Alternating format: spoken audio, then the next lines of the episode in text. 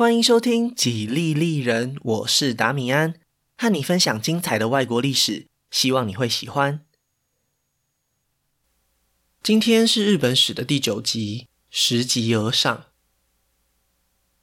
在节目开始前，先提醒一下，本集涵盖的时间范围比较长，一口气就会提到七位天皇。不过大家先别紧张，重点只需要摆在前面两位就好。后来的几位天皇不是在位时间比较短，就是存在感比较低。就算没有记起来他们的称号，也完全不会影响故事的进行。不过，考虑到可能有听众想要深入研究，我还是会制作一张西元九世纪的天皇谱系图，同时也会在这张图里面加上藤原氏的重要人物，尽量让整个局势更清楚一点。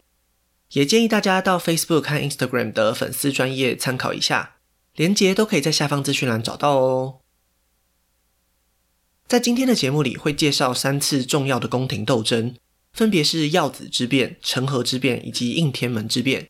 希望大家可以特别注意藤原氏的其中一个分家是如何把握这三次机会，一步步登上权力的巅峰。那今天的节目就开始吧。上一集说到，桓武天皇的晚年在朝堂之上，请大臣们进行了一场重要的辩论，主题是什么才能算是真正的德政？虽然桓武天皇采纳了停止战争以及减少大型工程的建议。让百姓可以稍微获得喘息的空间。不过就在不久以后，他自己也获得了永远休息的机会，在西元八零六年与世长辞了。那么下一位天皇会是谁呢？其实他也是老面孔了，就是上一集节目里提到过的安殿亲王。他在早良亲王死后就受封成为皇太子，这一当就是二十多年，所以几乎没有人可以挑战他的地位。不过，这位安殿亲王也不是那种广受好评的类型，尤其是在桓武天皇晚年，他的所作所为更是直接激怒了他的这位老父亲。这件事情还要从一件宫廷丑闻开始说起。在历史上，王朝的统治者有没有后代，一直都是一件至关重要的大事。在非常重视皇室血统的日本，当然也是如此。所以，桓武天皇早早就替安殿亲王安排了婚事，毕竟他就是未来的天皇嘛。至于人选，大家应该也都可以猜到，一样还是来自藤原氏的女性成员。对这个擅长以外戚身份掌控政局的家族来说，让安殿亲王生下带有藤原氏血统的皇子，就是他们眼下最重要的目标。不过问题来了，这种事情还是带有一点运气成分，所以尽管安殿亲王已经纳了两位藤原氏作为妃子，也还是一直等不到怀孕的好消息。其中一位妃子的母亲叫做藤原耀子。他对这件事情实在太过焦虑了，所以不仅时常要求女儿和安殿亲王同床，到最后就连自己也都经常出入皇太子的寝宫。日子一久，这样的丑闻也传到了桓武天皇的耳里。对这位老父亲来说，他一直都努力在重新塑造天皇以及皇室的威望，没想到安殿亲王身上竟然会发生这种丢脸的事情。为了缓解舆论造成的压力，桓武天皇立刻就将藤原耀子赶出了皇宫。并且禁止他继续和安殿亲王往来，这桩丑闻才暂时被人们给遗忘。没想到，在安殿亲王登基成为平成天皇以后，他所做的第一件事就是重新将岳母藤原耀子带回宫里，并且推翻了许多桓武天皇立下的规定。当他面对群臣反对的声浪时，也并没有妥协，反而是重用了藤原耀子的哥哥，让他帮忙压下这些不满的声音。一时之间，众人也不知道该怎么劝谏天皇了。不过很快的，局势就出现了变化，因为平成天皇在登基以后不久，就碰上了一次其他皇族成员的谋反阴谋。虽然整起事件几乎没有威胁到他的统治权威，但是平成天皇下令处死那位同父异母的弟弟以后，突然就感觉到身体健康快速恶化。还记得吗？当年之所以桓武天皇会放弃长冈京，迁都到平安京。其中一个很重要的原因，就是觉得早良亲王的怨灵在作祟。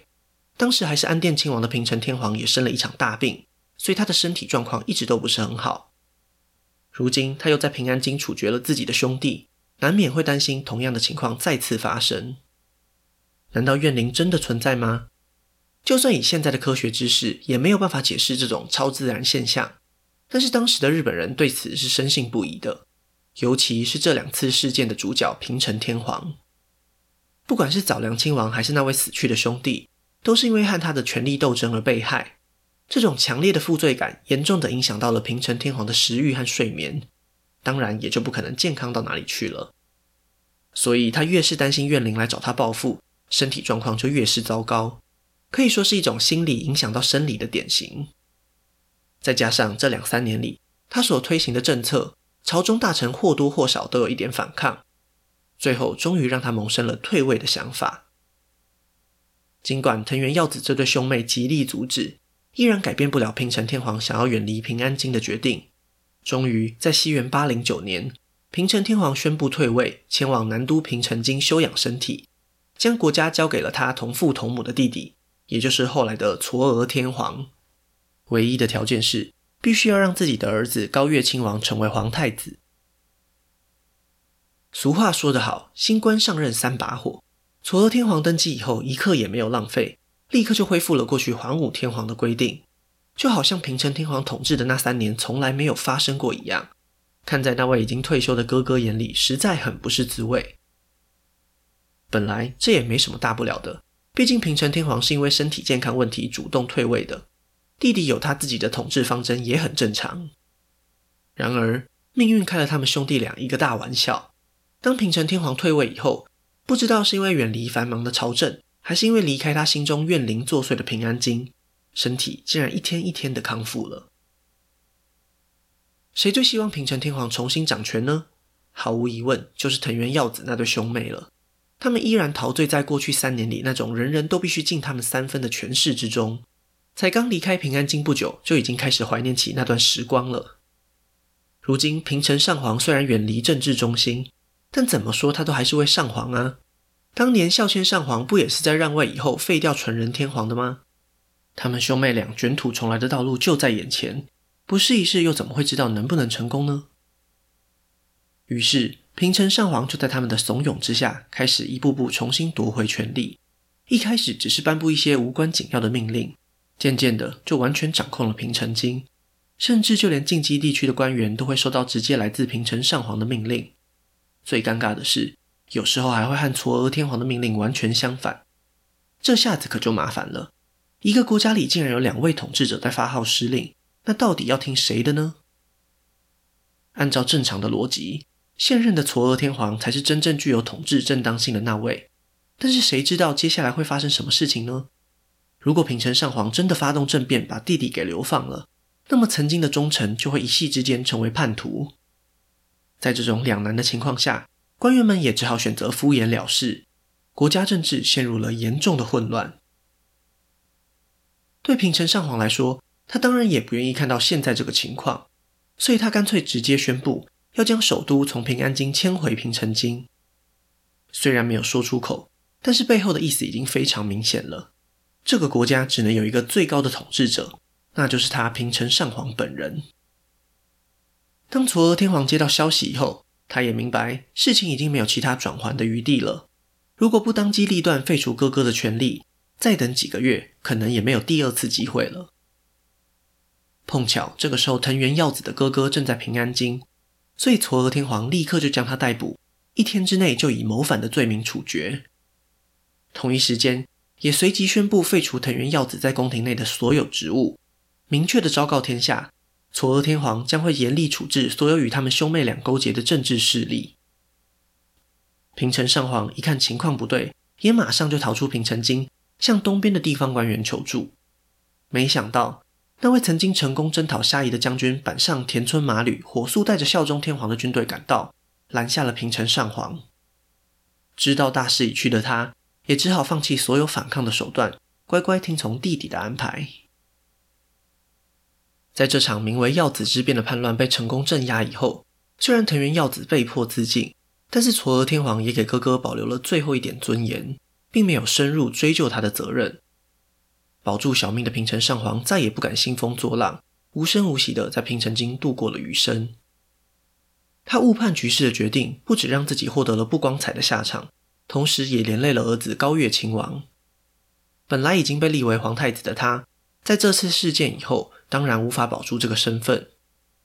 不幸中的大幸是，嵯峨天皇也仅仅是收回了继承皇位的权利而已。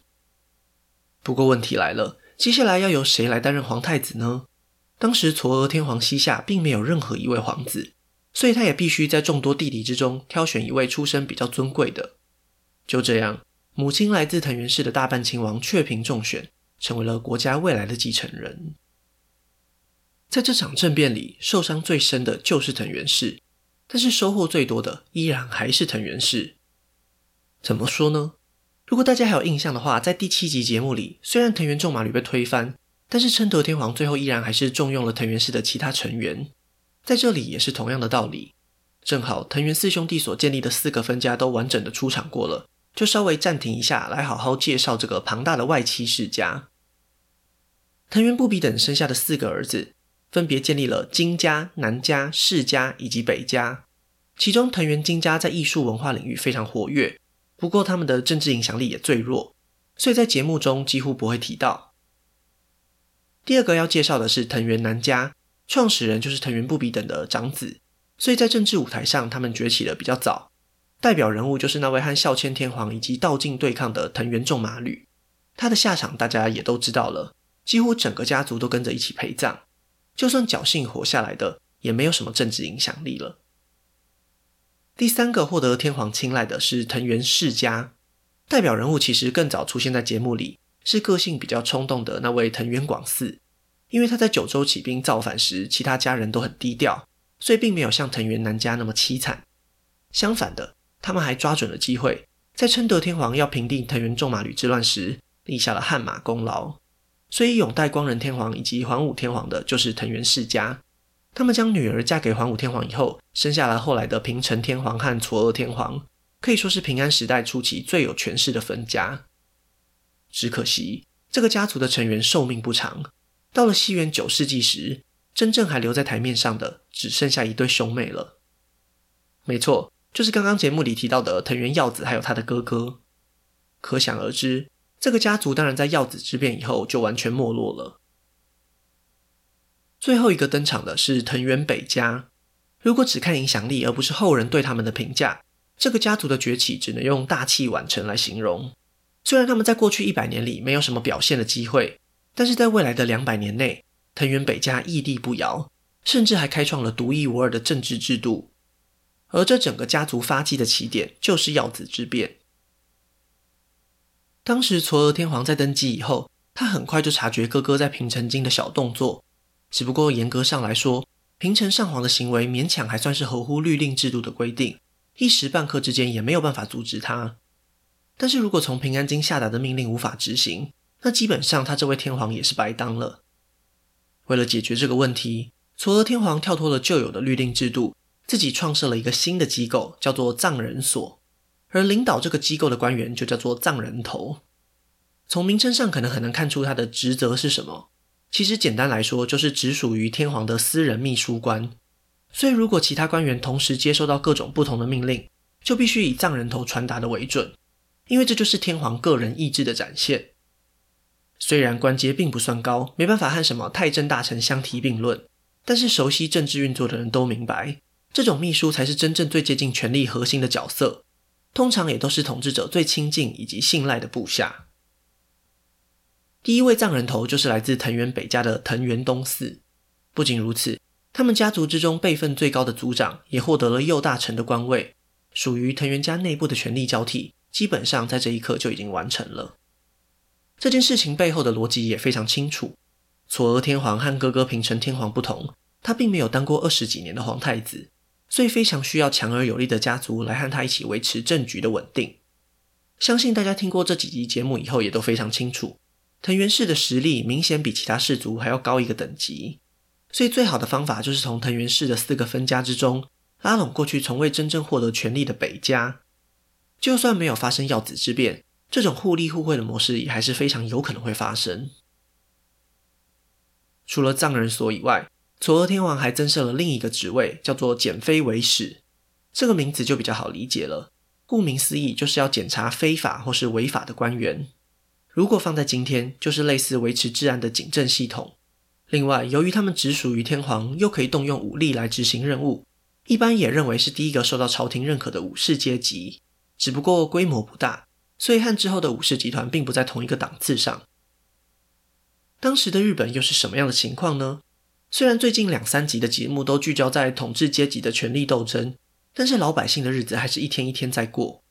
上一集有稍微提到，从桓武天皇的成就来看，人民过得并不轻松，因为他们需要负担大型建设还有战争的开销，而且民间或是宫廷里之所以会盛行怨灵的传说，其实也反映了国家在面对天灾人祸时那种无能为力的挫折感。因为没有办法解决，所以只好假装这是超自然力量在作祟。从这一点来看，不管是哪位天皇，要将日本治理好，都是非常具有挑战性的任务。这一点对嵯峨天皇来说，当然也不例外。虽然他曾经尝试要推动公有田地的开发，但是成效非常有限，而且在他任内发生了连续七年的旱灾，也对国家财政带来了巨大的压力。既然没有办法开源，那至少可以节流吧。所以嵯峨天皇就开始寻找，到底可以省下哪些不必要的支出。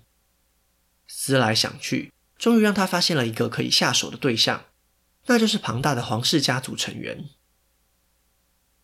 就如同现在世界上的许多王室，只要你拥有这种高贵的身份，国家就会提供你非常优渥的待遇。所以，我们过去提到的那些亲王或是女性的内亲王，都需要日本政府拨出一笔不小的款项来供养。在皇室成员人数不多的年代里，这并不是什么大问题。但是如果哪位天皇特别会生，就会突然发现国家的支出急剧上升。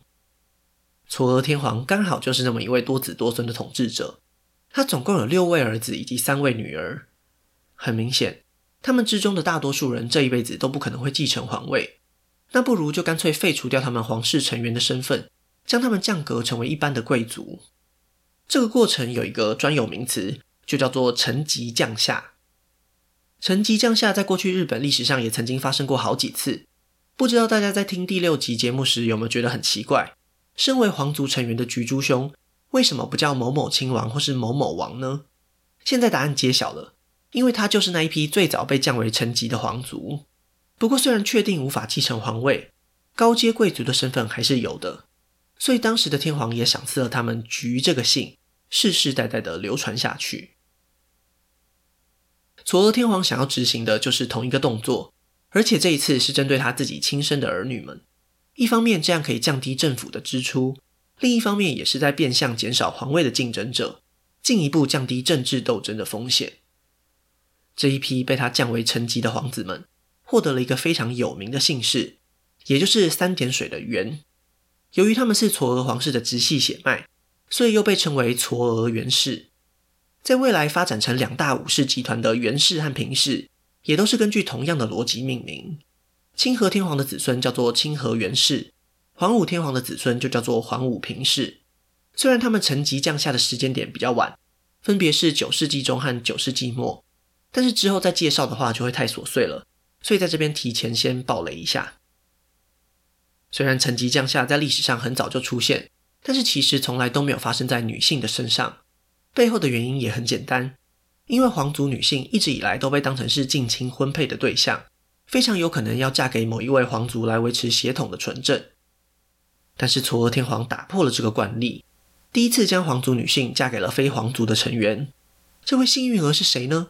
没错，就是前面提到过的那位藏人头藤原东四的儿子藤原良房。这位藤原东四不但让儿子迎娶了嵯峨天皇的女儿，同时也把他自己的女儿嫁给了嵯峨天皇的儿子，也就是未来的人明天皇。这种和天皇成为双重姻亲的关系，是日本历史上头一遭。已经可以预见这个家族未来发展的潜力了。然而，就是在这个时候，嵯峨天皇选择提前退位，将国家交给了弟弟纯和天皇。接下来的这个部分会稍微复杂一点，所以我会比较简略的带过。还记得嵯峨天皇指定了他的弟弟成为皇太子吗？理由我们也说过了，因为当时他自己还没有子嗣。没想到，就在同一年，所有仪式都已经完成以后。嵯峨天皇的第一位儿子正良亲王就出生了。为了避免当年耀子之乱里兄弟鬩墙的局面，所以嵯峨天皇就和弟弟约好，未来皇位将要在他们两位的血脉之中轮替。顺序简单来说是这样的：嵯峨天皇传位给纯和天皇以后，嵯峨天皇的皇子正良亲王就会接受册封成为皇太子。未来正良亲王登基以后，也要指定纯和天皇的儿子成为新任的皇太子。我知道听起来有点像绕口令，但是继承顺序真的就是这样跳来跳去。不过大家不用担心，这几位天皇并没有太多事迹，而且这个情况也没有持续下去。为什么呢？因为就在西元八四二年发生了一场政变，终于结束了这一切。当时在位的是仁明天皇，其实也就是那位正良亲王。在他还没有登基以前，纯和天皇就多次向嵯峨上皇表示，其实不用这么麻烦，未来天皇都让嵯峨天皇你的直系血脉来继承就好。很明显，纯和天皇也担心这种交替继承的过程早晚会出问题，一旦发生什么不愉快，自己的子孙很有可能连性命都不保，还跟人家谈什么天皇不天皇呢？然而，嵯峨天皇也不知道为了什么原因，非常坚持要遵守过去的约定。所以就只把纯和天皇的推辞当成是谦让，并没有真正放在心上。这就是为什么当仁明天皇登基时，依然还是将纯和天皇的儿子恒真亲王册封成为皇太子。问题是，仁明天皇的想法其实和爸爸嵯峨上皇一点都不一样。他认为皇位就应该传给自己的儿子，哪有这种轮流当的道理？所以当父亲和叔叔在西元八四二年前后相继过世以后，仁明天皇这边就准备开始动作了。当年和嵯峨天皇关系密切的藤原北家，如今已经交棒给了藤原东四的儿子藤原良房。等一等，他和这件事情又有什么关系呢？千万别忘了，他父亲藤原东四把女儿嫁给了仁明天皇，也就是说，仁明天皇现在真正想要传位的对象，其实就是藤原良房的外甥。他当然愿意在这件事情上贡献一份心力。在察觉到藤原良房和人明天皇的企图以后，皇太子身边的大臣们都非常紧张，因为他们非常清楚，推翻皇太子的计划随时都会开始进行。于是他们做了一个非常错误的决定，那就是去找另外一位皇族成员阿保亲王商讨对策。这位阿保亲王又是谁呢？他就是平城上皇的另外一位儿子。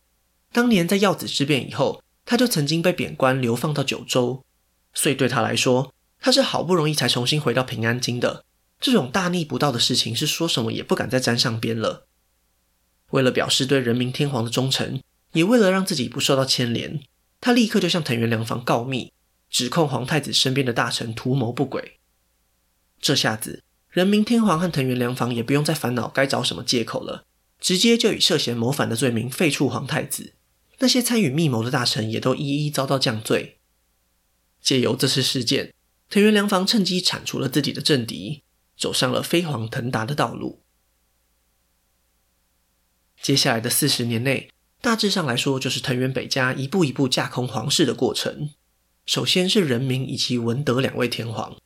仁明天皇在成和之变的过程之中，发现藤原良房确实是一位不可多得的好帮手，一步一步将他拔擢到了右大臣的职位，而且在不久后就驾崩传位给了文德天皇。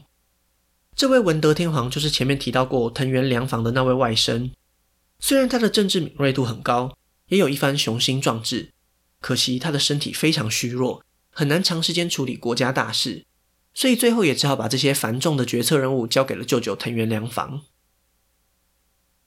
掌握实权的藤原北家并没有停下他们的脚步，依然非常积极地和皇室进行联姻，所以下一任的清和天皇，他的母亲也来自藤原北家。他的外公不是别人，就是藤原良房本人。从天皇的舅舅变成天皇的外公，辈分自然又提升了一个等级。而且最重要的是，当时登基的清和天皇只有九岁而已，还未成年的天皇就连自己都不一定能够照顾好了，更不用谈什么复杂的政治了。这也是为什么过去每次在讨论皇位继承问题时，都一定会挑选已经成年的皇族成员。如今在藤原氏的操弄之下，日本终于出现了第一位未成年的天皇了。既然小天皇需要人辅佐，那藤原良房当然不会放过这个机会。就在清和天皇登基以后不久，藤原良房也跟着一起受封成为摄政。这件事情有什么特别之处呢？从飞鸟时代以来，成为日本摄政的只有三位，分别是圣德太子、还没成为天智天皇的中大兄皇子，以及马上就要登基的持统天皇。从这一份精美的名单来看，摄政几乎就只是没有天皇称号的统治者而已。如今竟然落入了大臣的手中，实在是前人难以想象的情况。不过好险，摄政这个职位在一开始还是需要特殊的情况才能获得正当性，所以只要清河天皇成年以后，马上就可以夺回本来属于他的权力，亲自来管理这个国家。话是这么说没错，不过事情真的会如此顺利吗？西元八六四年，清河天皇年满十五岁，以当时的标准来看，已经算是成年了，所以藤原良房也只好暂时退出政坛，将权力交还给天皇。然而，就在清河天皇亲政一年多以后，一场意外又重新搅乱了政局。西元八六六年春天，平安京突然发生了一场严重的火灾，而且事发地点就在皇宫的应天门。这里距离天皇办公的朝堂院不过只有短短的几十公尺远，如果不幸火势蔓延，很有可能就会直接把清河天皇活活烧死。所以这一场火灾并不能单纯是当成意外而已。整起事件的侦办是朝着谋害天皇的方向前进。事发后不久，朝廷收到了一封措辞严厉的告发信，有一位叫做半善男的大臣指控，这一切都是左大臣袁信的阴谋。这位袁信是谁呢？从他的姓氏就可以看出，他就是当年陈吉降下的嵯峨袁氏之一。而且从他的官位左大臣也可以看出，他并不是一位无关紧要的小角色。在遭到指控以后，袁信曾经多次想要证明自己的清白，但是控诉他的半善男却始终一口咬定就是他派人纵火。这下子该怎么办才好呢？这场宫廷大火竟然演变成为政治罗生门，双方各说各话，闹得是不可开交。这时候的清河天皇也不过才十七岁，根本不知道如何让这场纷争画下句点，只好又再一次把外公请了出来。于是藤原良房回国担任摄政。开始接手应天门之变的调查工作。经过一番明察暗访以后，藤原良房得出了一个结论：这一次火灾根本就是半善男自导自演的一次政治斗争，目的就只是为了陷害素来与他不和的左大臣袁信而已。其实藤原良方手上也没有任何半善男纵火的证据，但是他确实曾经有诬陷别人的记录，所以这种说法很快就被大多数的官员给采信。对藤原良方来说，事实和真相一点都不重要，他要的只是一个结果而已，一个可以快速平息纷争的结果。就这样，半善男一家遭到流放，而原本他想要斗倒的左大臣袁信，也因为这起事件刚爆发时，谴责他的舆论声浪太过猛烈，一直紧闭家门，足不出户，当然也就不可能参与政治了。在这一场莫名其妙的政治斗争当中，真正渔翁得利的，也只有把握机会再次担任摄政的藤原良房而已。